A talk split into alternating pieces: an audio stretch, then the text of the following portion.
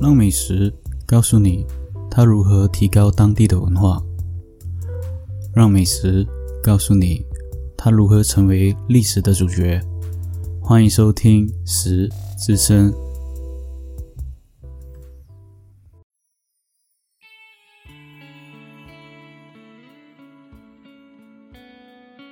Hello，大家好，我是主持人 Roger，欢迎收听《食之声》。今天我们要讲的这一个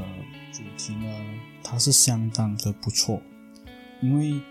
它除了可以配饭吃以外，它也可以配一些酱料。假如有听忠实听众的话，会听到我声音有一点点的不同，是因为最近期我去绑牙了，所以这两天我的牙齿状态就比较痛和酸，所以基本上我讲话都不敢对着牙齿咬，包括吃饭。所以我吃饭也是可能吃粥啊，或者是一些清淡的东西。但是今天这一道料理呢，它是相当的不错。它不错在哪里？它可以填饱以外，它可以配合很多的不同的酱料，它也可以很简单的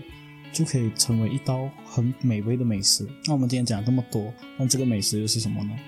这美食其实叫做吉利猪扒。吉利猪扒本身呢，就是代表胜利的意思哦，像日本所说的吉利的意思。那我们现在来开始料理先吧。首先呢，我们先把两片的猪排肉周围的筋去打断它，最好是用切断的方式了。嗯，假如说你要省一些肉的话，你就把周围的筋去尽量的打打到它碎为止。那打好的筋呢，我们就放我们四分之一茶汤匙的盐，然后四分之一茶汤匙的黑胡椒，去腌制一个五分钟。五分钟的概念是很快的，就可能你就放一边先，然后去准备其他的东西，像比如说我们的面粉啊，或者是酱油啊，或者是猪排酱啊，你可以先准备。那我们在这五分钟之内呢，我们就把三片的或者是到四片的高丽菜卷切成丝，然后准备备用。这个高丽菜卷其实你可以准备一些啊，它主要是装饰上了。也可以算是你可以拿来补充一些菜的那个营养了，所以你的高丽菜卷记得记得要洗到很干净，洗干净过后把它切成丝过放在一边备用，然后之后我们就准备先打我们的鸡蛋，把鸡蛋打散在一个碗里面，之后呢就把我们的面粉放在我们的碗那边，将我们腌制好过后的猪排肉呢就均匀的放在面粉上铺上，铺上过后呢。我们再放入我们的蛋液，均匀的铺上过后，再撒上一点点的面包粉，在这个猪排肉的附近，整个猪排肉都有厚厚的一层的面包粉。过后呢，我们就可以开始炸了。记得炸之前呢，要记得整个炸的步骤哦，先把油温调到一百八十度。像上一期我有讲过，就是假如说你有一个温度计的话，当然是最好的，因为你可以看它的油温。方便你去了解油温到底用到多少，可以炸成好吃的猪排肉。那炸猪排肉呢，油温调到一百八十度过后，我们就下锅了。下锅一个三分钟哦，因为猪排肉它很容易的就熟了。当然，假如你是放在冷冻上面的话，你可能要用的时间会长一点。所以你可能呢，就是一百八十度炸到金黄色过后，你再把它转成一百二十度到一百四十度。炸一个五六分钟，然后过再上回一百八十度，给它炸到金黄色。但是这个猪排肉，假如说你是已经买好了的，已经已经没有冷冻的过程了，就是已经没有不是冷冻的，或者是已经是在冷藏那一边的，那你这个猪排肉呢，就可以直接下油锅，下油锅一炸到金黄色过后呢，就完全的完成了你的猪排。你的吉利猪排完成过后呢，你可以放在你你。刚刚备用的这些十个卷心菜那边，然后放在旁边做一个美丽的一个，算是一个装饰吧。之后就是我们猪排酱了。猪排酱，我个人觉得，假如说一样啊，你在超市能看到那种酱料，或者是做那个 takoyaki 的酱料，那你可以放在猪排旁边去蘸酱来吃。或者是你觉得你喜欢吃酸酸甜甜的，你可以放一些多玛豆在旁边。那你可以配合来吃，但是今天的部分呢，我是教你们讲做那一个大阪烧酱的酱汁，方便你放在猪排旁边，然后你可以蘸来吃。当然，你的猪排也要切块啦。你假如说不要切块，你要一整片的话，你你要适量的去蘸来吃，你不要整片插上去。所以呢，酱料的部分呢，我们要准备两百四十 ml 的水，之后呢，再准备一汤匙的多玛豆浆，一汤匙的日式酱油，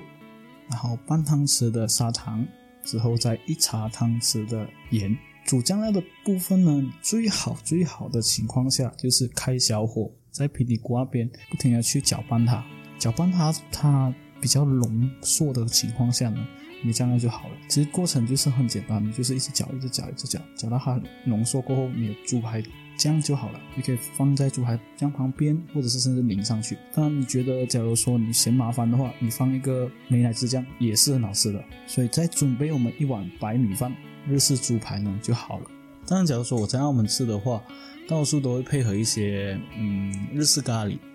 然后放在它的猪排旁边。啊，给蘸来吃，但这个也是不错的一个选择啊，因为你还有一些配料，可能有一些豆啊，或者是一些萝卜。我个人推荐的是，你假如懒惰煮的话，就是咖喱的部分啊。日式咖喱，我曾经有说过嘛，日式有日式咖喱包，就那种真空包，你可以弄热，然后放在旁边，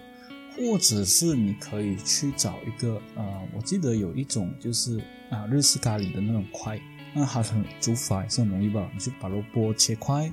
把土豆切块，然后放在热水里面，再放它那种像味增块，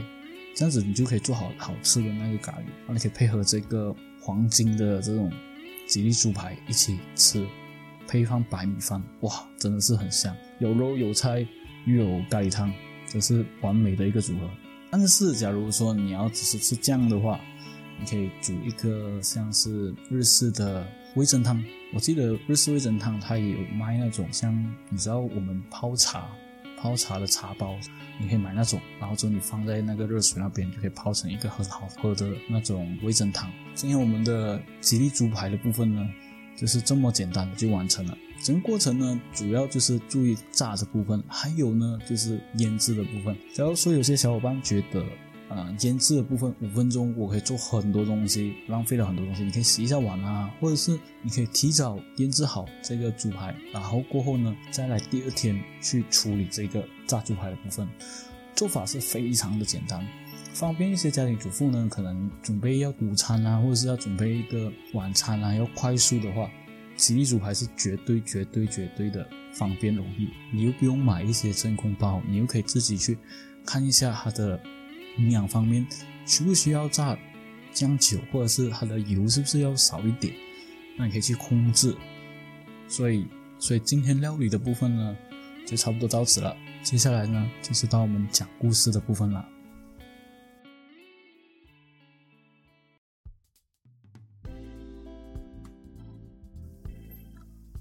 吉利猪排呢，原名是叫做我们叫做日式猪排嘛。那为什么会叫吉利猪排呢？其实称呼是在澳门跟香港的地区称呼叫吉利哦，它是源于英文的 carrot，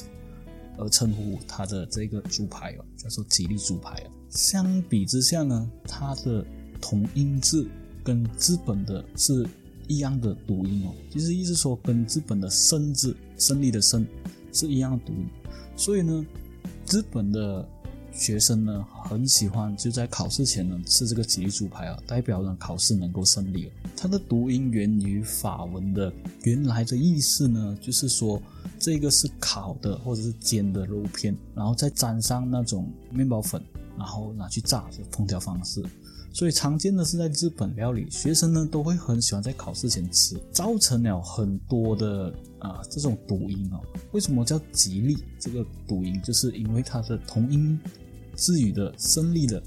生字跟 “teles” 的这个字呢是相同的，因此呢，你可以看到很多的日式猪排店呢，就是有一些生字在他们的招牌那边哦，像比如说呃很出名的福生亭，或者是生博店，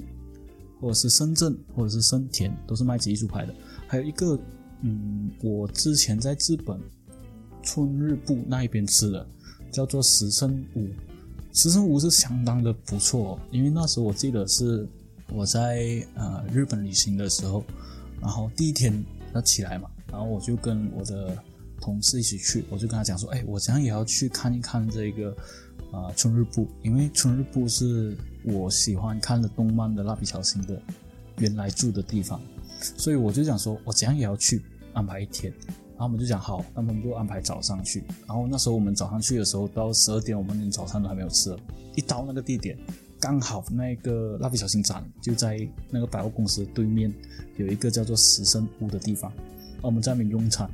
用餐过后，我到现在都不能忘记它的日式猪排啊。它有几种方式，还有炸猪排，它还有一种就是他会拿那个小炉，然后在你面前呢，放在你面前，然后你自己去。烤那个猪排，然后可以拿来吃，他就捡来吃，然后配一个生鸡蛋在饭那边，哇，很赞。所以那时候我去看那个地方的是因为啊蜡笔小新的关系，所以我就去了那边。嗯，地方是蛮小的啦，它是在位于春日部的一个百货公司的上面三楼，然后它有一些蜡笔小新的算是商品吧。然后还有一些文件夹这样子，然后看了那边拍了照过后，我们就去别的位置了，因为主要是看一看啦，看一看那个出入部，他连车站呢也放了蜡笔小新的那些招牌哦，去提醒哦这里是蜡笔小新的出产地，相当的特别。假如有兴趣的小伙伴呢，可以去看一看，或是有兴趣喜欢蜡笔小新的小伙伴呢，一定要去看一看。虽然可能用在你的时间上去东京的话要四十五分钟，坐电车的话。嗯，或者是你可以去了那边四五分钟过后，你玩一下，可能一两个小时，你就可以去回去东京那一边那一区啊。呃，算是一个不错的行程啊。那我们已经讲到那比较讲远了，那我们扯回我们的日式猪排啊。那正宗的日式猪排呢，它是选用于厚生的猪排肉，然后上面呢会放上蛋液，然后还有面包粉，然后或者是炸粉，然后用一个。一百四十度的油温去炸三分钟，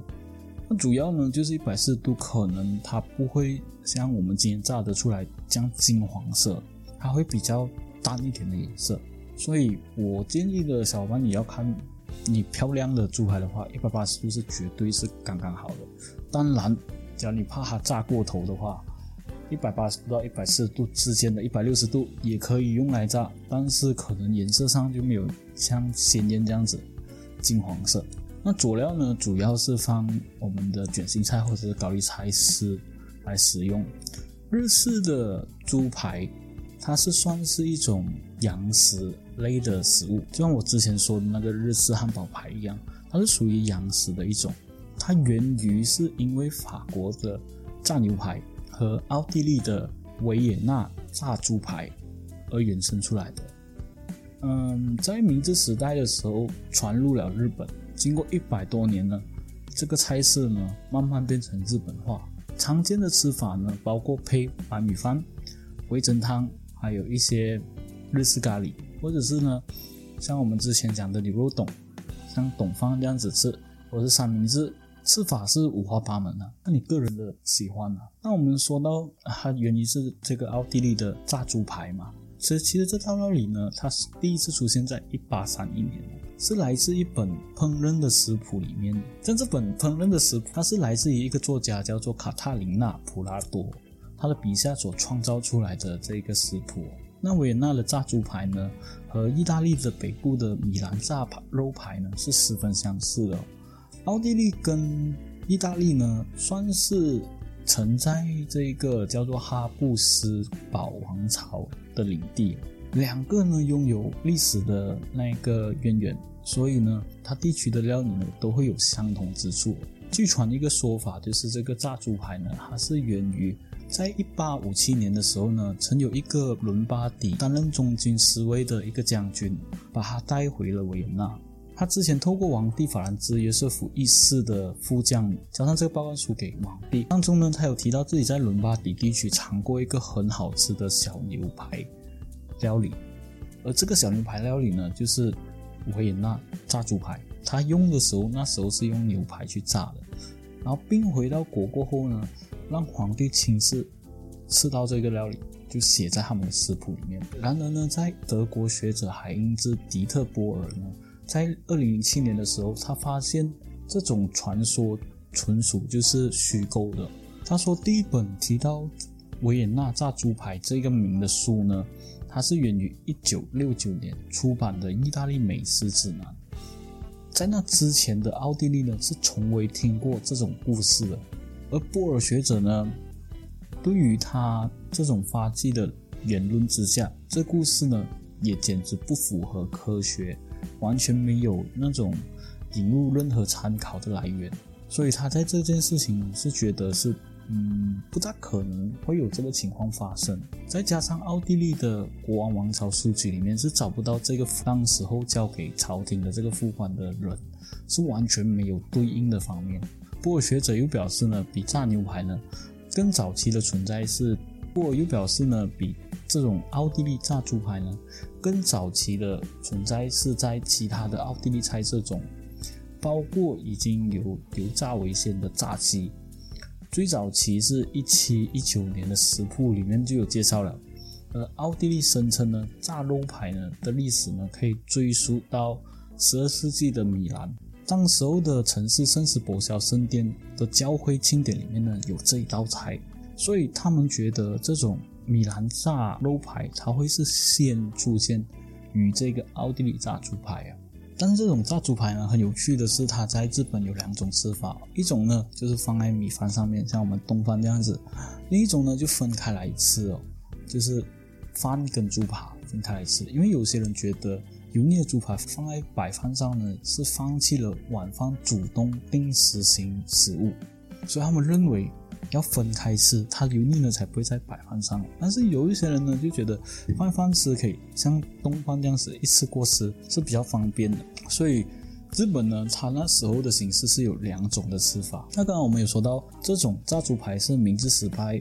从国外带入的嘛？它是源于要追溯到一八九五年明治二十八年的时候，当时候的银座呢就已经开始促销这种配卷心菜的炸猪排。不过那个时候的肉呢是非常的薄。在一九二九年昭和四的时候，上野的 Point Chicken 开始销售这种炸猪排。据说这就是炸猪排诞生的开始。饮食文化的历史研究者冈田哲呢，他曾经在他的著作里面有表示，西餐的历史哦是源于明治西餐的开端。根据他的说法呢，是用日式的面包粉，跟田妇罗式的油炸，再加上呢切碎的卷心菜，再加上这种日式的美乃滋，旁边呢配这个味噌汤和米饭，这种才是历史的开端的炸猪排，跟明治时代西餐的开始是异曲同工之妙的。的确看得出来，炸猪排是为了满足日本人的胃口而衍生出来的这道菜。曾经经历过四十多年的那种日式炸猪排的一个老板，他有谈到这种炸猪排的过程的深度。他有说，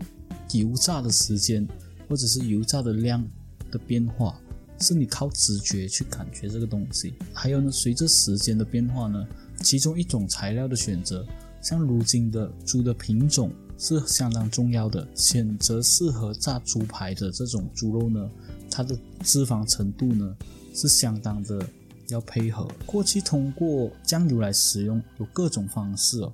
比如说用盐呐，或是用酱油。无论如何呢，日本人喜欢炸猪排呢，是因为它从口味上。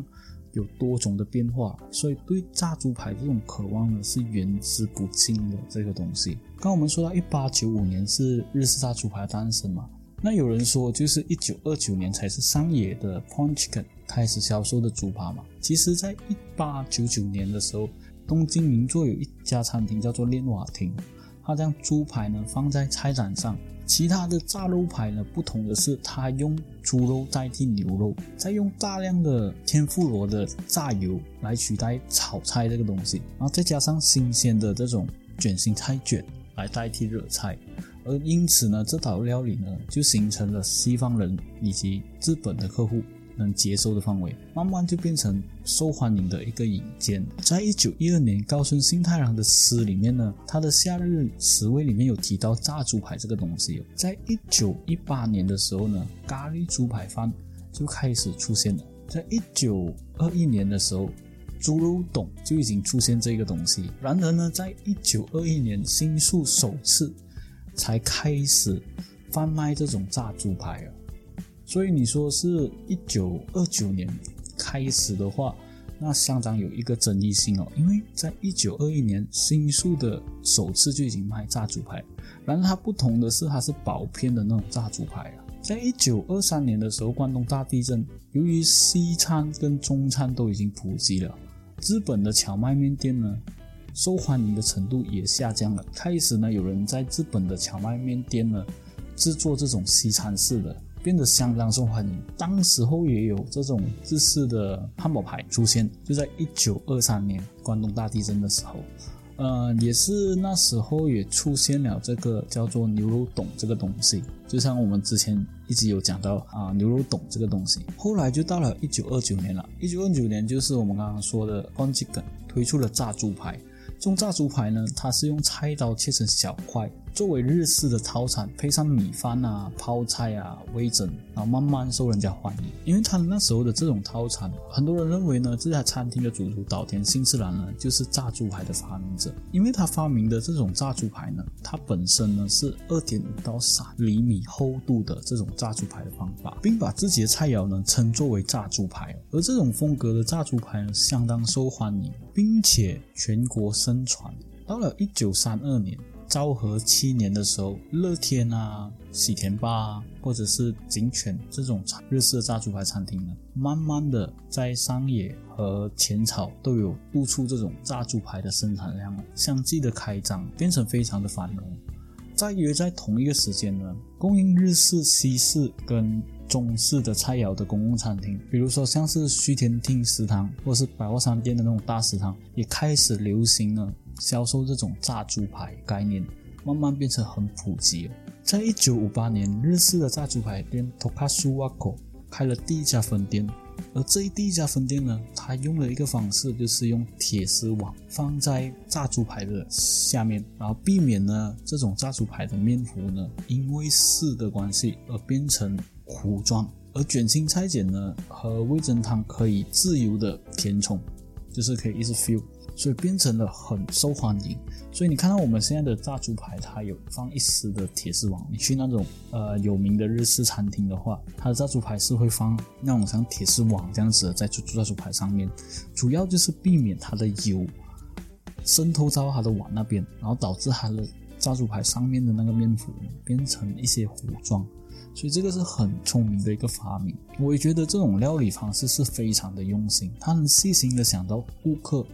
他想吃的炸猪排是很脆的，而不是那种糊糊黏黏的在底部，然后你上面一层是脆的，下面一层就糊糊黏黏的，吃起来相当的不好吃。那这就是炸猪排在日本的连锁店所发生的事情。而炸猪排在餐厅的食谱里面呢，也有相当的变化哦。根据冈田学者的研究呢，在一八七二年，《西洋的料理通》这本书有提到，猪肉炒的方式是把它搅碎，然后掺跟大葱一起搅拌，然后把它炸成金黄色，再放入单独的汤里面来一起炖煮。而这一种就是炸猪排的原始。在一八九五年的时候，包括使用黄油去煎炸这种肉。的食谱也出现在一九零四年的时候，又出现了这种切薄片的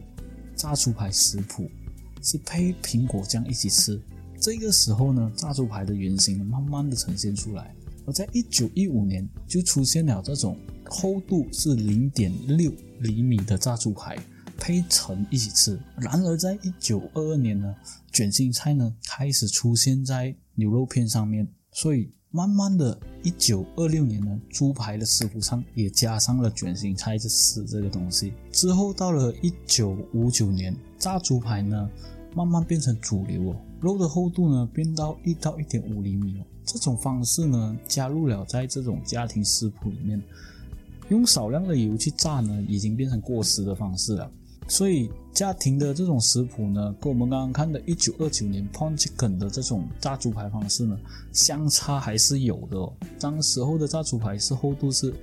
1959年当时候的家庭的那个食谱里面，它的厚度是一到一点五厘米嘛，而 p o n c h i k e n 的餐厅呢，它是做到二到二点五到三厘米的厚度，那种饱腹感是完全不一样的。最后到了1974年。从那个时候开始呢，炸猪排呢，在日本家庭式的这种食谱里面呢，才慢慢慢慢变成流广出来。整个过程呢，我们可以看到呢，这种家庭式的煮法呢，源于算是最早一八七二年，最后面呢，反而是这种料理式的餐厅会先出来，会先改变这种炸猪排的方式。到了后面一九五八年呢，才定型了炸猪排这个东西。但是家庭式的食谱里面呢，是在一九七四年才定型了炸猪排这个东西。那今天的节目呢，也是差不多到这边了。从炸猪排的开始到炸猪排的，嗯，源于是哪一家餐厅，会有一些争论性啊。到后面是从国外是哪里哪一个国外，而且是哪一个猪排而演变出来今天现在的吉利猪排呢？差不多整个故事就到这里就完成了。没有，喜欢收听我节目的话呢，希望你们继续收听哦。感谢收听，拜拜。好了，我们的故事听到这边就完结啦。喜欢收听我的频道的话，欢迎你点赞、分享、留言，还有给个五星好评。想要收听我的频道的话，欢迎你去各大平台：First Story、Spotify、KKBox、Apple Podcasts，还有 Google Podcasts。当然，假如你要听到我更多的声音的话，你可以支持一下我们的棋谱。感谢你的收听，拜拜。